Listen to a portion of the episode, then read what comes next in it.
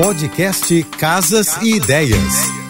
Dicas de arquitetura e design para decorar sua casa com Manu Miller. Hoje é dia das crianças, então a dica é para elas. Um quarto infantil planejado é uma forma de tornar o espaço mais inteligente e funcional.